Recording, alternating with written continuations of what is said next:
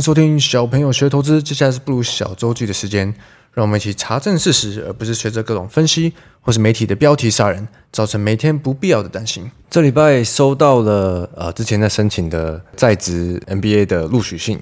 那感觉真的蛮妙的，因为我真的是某方面，因为九月的时候行情太无趣了，所以想说呃去申请个学校，看可不可以去学些东西，认识一些人。结果就默默的，可能接下来两三年就要呃花很多时间去做这件事情。那我一直以为像这种在职的 MBA，大家都是已经是在工作的人了，所以应该就是固定的时间去上课，课业应该也不会太重，那可能不会有太多重心放在这。结果发觉我完全想错了，因为我光是收到录取信的同时，他就有通知，可能十二月就会有一个呃入学典礼，二三月在正式开学的之前，还会有一个三天两夜的新生训练。这个理财达人秀赵华，他现在也是还正在念的学姐，好像在写论文了，他就就赖我，已经在开始拉社团了，因为他是学校社团垒球社，就已经在。拉人说哇，如果你进来到时要加入垒球社啊，所以这个 EMBA 的学生感似乎比我原本想的还重很多。他可能把他就是比较塑造成一个呃，大家是真的是来念书，像一个大学又重回校园当一个学生的感觉。以后应该蛮多有趣的事情可以跟大家分享的。好，今天还要先跟大家分享一个上周没有机会讲到的，就之前我跟艾登直播的时候有提到的一个小故事哦。那这件事呢，就是。某一个周末的晚上，我跟华夏的执行长 Richard 在我们平常常去的水烟店嘛。那他有一个朋友，那天就突然来，但我一直都不知道这个朋友是做什么的。那天刚好 Richard 就提到说：“哎，你不是是精锐的吗？做安控产业的那个精锐，最近股价很强啊，你应该自己有赚啊，什么之类的。”那我当时也蛮惊讶的，因为我每次见到这位朋友都是在。某人家玩桌游的，他们是很喜欢玩桌游的一群，所以也从来都不知道他是精锐的高层。那当然，我这个在金融圈的老毛病、职业病就来了嘛。我就开始问他：“哎，你们公司今年状况这么好，这个安控产业是真的因为受惠于中美的贸易战又开始又升温了吗？还是有什么原因吗？”那他跟我说，倒也不是真的是因为。呃，中美贸易升温，而是本来就是有个换机潮，那换机潮导致今年的业绩是真的比较好。那我当然就继续问说，诶，那如果接下来的业绩它是还有更多成长的空间吗？尤其是现在大家都知道台达电哦开始入驻你们公司嘛，那我们也有讨论一些细节，但我最重要我还是想问，诶，接下来业绩是不是会更好嘛？结果呢，他跟我说，我觉得我们的业绩应该已经差不多见顶了。那时候大概是九，应该是九月。左右吧，前后我有点我有点忘记时间，所以我是建议你们不要再买了。那一般人听到这边，一定会觉得哇，公司在公司这么久了，高层都这么讲了，那应该没什么表现机会了吧？不过我大概看了一下线图，我只有回了他一句话，我就说哥，千万不要小看金融圈的联想力啊！如果呃市场上还有钱的人都还有兴趣买的时候，那他们也不一定知道里面的消息，可能都还会有一些空间的，那就是。至少不要去放空它嘛。结果从那天以来，我记得后面的股价大概又涨了至少四五成不等吧。然后一直到最近，我也才开始从艾登他们那边市场的消息听说，哦，他接下来第三季或是接下来的毛利啊什么可能没有相对这么好，可是股价还是相对强势。所以提这个故事的重点是什么呢？我觉得很多时候我们听到这些消息啊。我们有时候甚至真的是从高公司内部高层来的，自以为是内线的，可是股价走势常常不一定一样。所以，如果是大部分的散户的交易心态，你你看股价都是用几天、几周、一两个月这种，都是比较偏短线在看的时候，很多时候跟基本面是不一定对得起来的。所以常常才会有那种迷失，像什么越烂越喷啊什么之类的。但我觉得最大的差别还是在。每个人自己适合的这个操作的周期，跟自己该接受的资讯，其实是对不起来的。因为像我最近就一直在花时间设计这性向，有点像性向测验、心理测验这种。那我目前设的结果其实是会有七种周期的，不像我们花这么多时间一直在讲交易者跟投资者，就这两种。可是这两种太难去定义大部分的人了。光是做投资的种类的部分。像是陪着公司成长的这种投资人，那你的周期可能就是几年嘛。那也有另一种就是完全被动的投资人，像是存股啊、存 ETF，就是固定零股息的这种也有。这其实就是完全两种不同的投资者了嘛。那交易更别说周期又可以分了很多种。那所以我希望在我接下来这个 project 也可以把呃各种。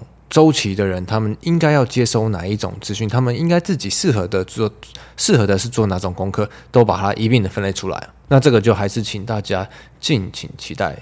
看到市场的部分的话，老实说，我这周看了一圈，我觉得国际新闻还是围绕在接下来升息要怎么升，那各种的总经数据会如何？那其实最近行情有点跑出来以后，我自己是比较少花时间在关注这些总金的啦，因为炒来炒去都差不多嘛。金融圈这样预期，呃，但是 FED 一下说是放歌，一下说是放音。但至少，如果我们每一周都有在注意，我们知道现在的趋势。关于这个通膨，不管是 CPI 还是上游生产指数的 PPI，都是开始往比较趋缓的方向走。那或许下一次不一定是完全会照这个趋势走，可是以中长期来看，我们如果看到之前一直在提的这个核心 CPI 里面的房租啊什么啊这些底类的，我觉得某种程度上可以合理的预期，照理来说，通膨应该会持续的减缓吧。那或许这也是其中一个原因，呃，最近的金流比较明显，市场的呃市场的一些大钱都比较开始愿意进来买股票。为什么今年常提到今年这种市场是一个可以学习很多事情的年？因为很多案例它不是一天到晚都在发生的，但今年就有很多种。最近我觉得就有几个特别值得拿出来讲的。我们都知道，老板或者是相关人士，甚至是股神巴菲特。不都不可能买在最低点，卖在最高点嘛？可是为什么我们一般人常常会这样执着呢？光是看最近的例子，台积电还有元泰，我觉得都可以拿出来讲一下。最近股神巴爷爷大买台积电，这如果没有特别去查证事实的人，一定都以为他靠在最低点嘛，或者是相对低点。我有回去帮他看一下，其实九月、十月陆续我们就有看到新闻都有在报道台积电高层。然后包括魏哲家可能在十月中都有加码自家的股票，那其实这已经是相对低点了吧？最它可能股价再下去就是大概十趴左右。可是如果我们看八爷爷第三季买进的话，第三季的平均价格应该是四百五到五百之间吧。所以再怎么好把这个均价做好，应该均价都是至少是四百五靠近五百吧。那这代表就算是股神的买点，这个成本。再往下探底，应该都有两到三成的空间。但我觉得这一个台积电的例子，应该大家都很清楚了。我们来回顾一下我们节目上，在我在我们九月八号那集的来宾篇，我跟电子书、电子纸产业趋势相关的 Pubu 的执行长 JT 蔡进贤有聊到过。我记得我当时在探听他对元太的想法。我我有点忘记他有没有在节目上讲明，但他应该是用暗示的。他有暗示他已经把他的 大部分元太都有调节了。他来录音的时候应该是八月多。那因为 Pubu 老板他本身在这个产业非常久了，那他也是啊，好像电子书推广公会老板，他们公司自己也有在跟元太合作，接下来要出的电子阅读器等等之类的，所以我相信他应该也蛮清楚产业的状况。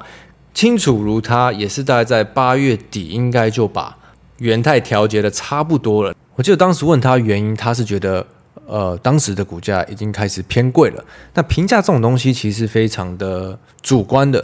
如果有常听我们 Podcast，应该也会有印象，凯瑞常会在提到以前自己公司的时候，说当时的股价太贵了，偏贵了。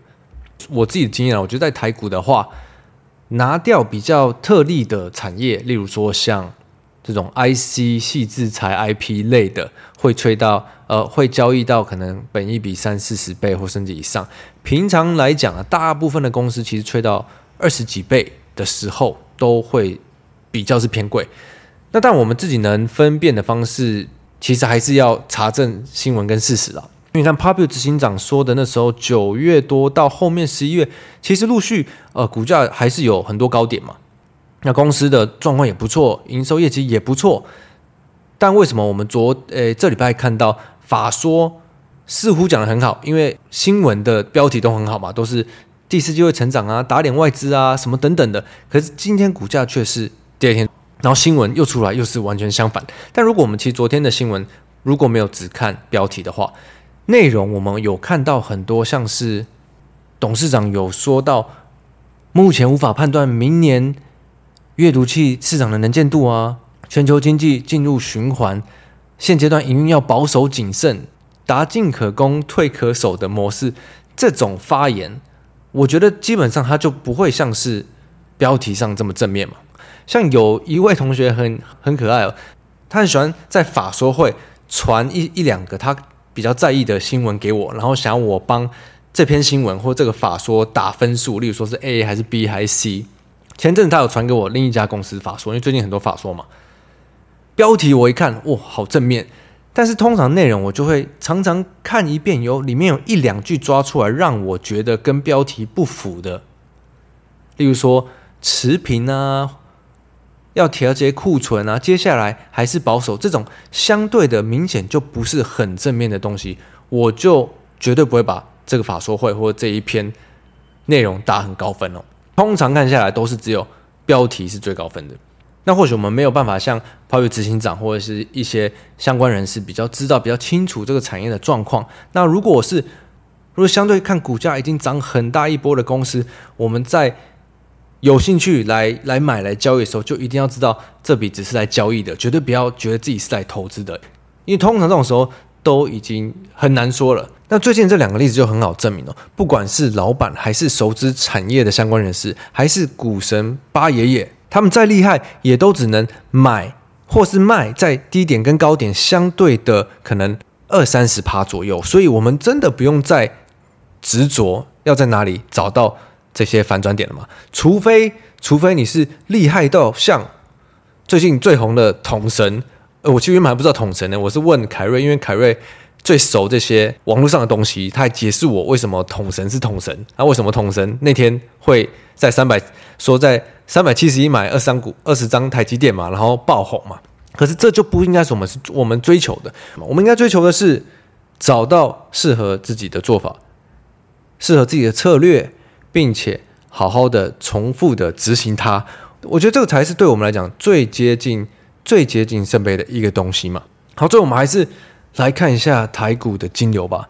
台股的金流这周还是蛮健康的，资金轮动有资金轮动其实都是好事。经过这一年的经验看起来，那大股票是开始从上周台积电带领以后开始反弹的，不管是半导体的。I P C 制裁的 A B F 这 A B F 的这周都开始有一点比较比较跑不动了。那我看钱还是又金牛又还是开始往小股票跑。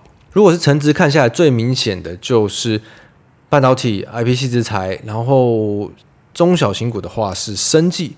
生技最近在涨什么？我是没有看得很清楚了。如果有有知道的同学可以跟我分享好吗？那近期市场最明显的。金流来讲的主流应该就在 IPC 制裁这一块。自从上一次被美中贸易战晶片法案打下来以后，像创意、四星这种都带呃直接反弹到直接过新高、创新高。所以当时我们讲到。遇到这种法案的时候，不管三七二十一，先杀再说。杀完发现他们的营收没有太大的影响，那他们的营收状况其实很多都还在创新高的。明年的展望有一些也是不错的，所以最终还是走回基本面。可是周期的部分来讲，如果一个操作的人是相对短周期的，那是绝对撑不过前一波的下杀，再爆到拉回来的嘛。所以像我自己比较放风筝的做法，我也是完全抓不到这种反弹上来直接创新高的个股。但好，今年。对我来讲，每个人都学到很多。我觉得对我来讲，学到最多的一个就是，我终于可以以自己的生活为主了。为什么会这样说呢？因为我觉得以前在金融圈太久的时间，我变得很习惯把自己的生活围绕在投资市场上，会把自己的生活拿去配合投资市场。但今天我终于发现，不应该是这样的，应该是把投资相关的东西拿来配合在自己的生活上，以自己的生活为主。这其实就是我今年学到一个我自己觉得最重要的一课。所以在今年的这种行情，我觉得不管是市场的运作方式，或者像我今天讲到这几个例子，再到自己的生活上，今年到底学到什么？我觉得可以好好的回想一下。那我们年底的时候再跟大家做一个总结，或是分享会之类的。那就祝大家周末愉快，Happy Weekend！我是布鲁，我们下周见，拜拜。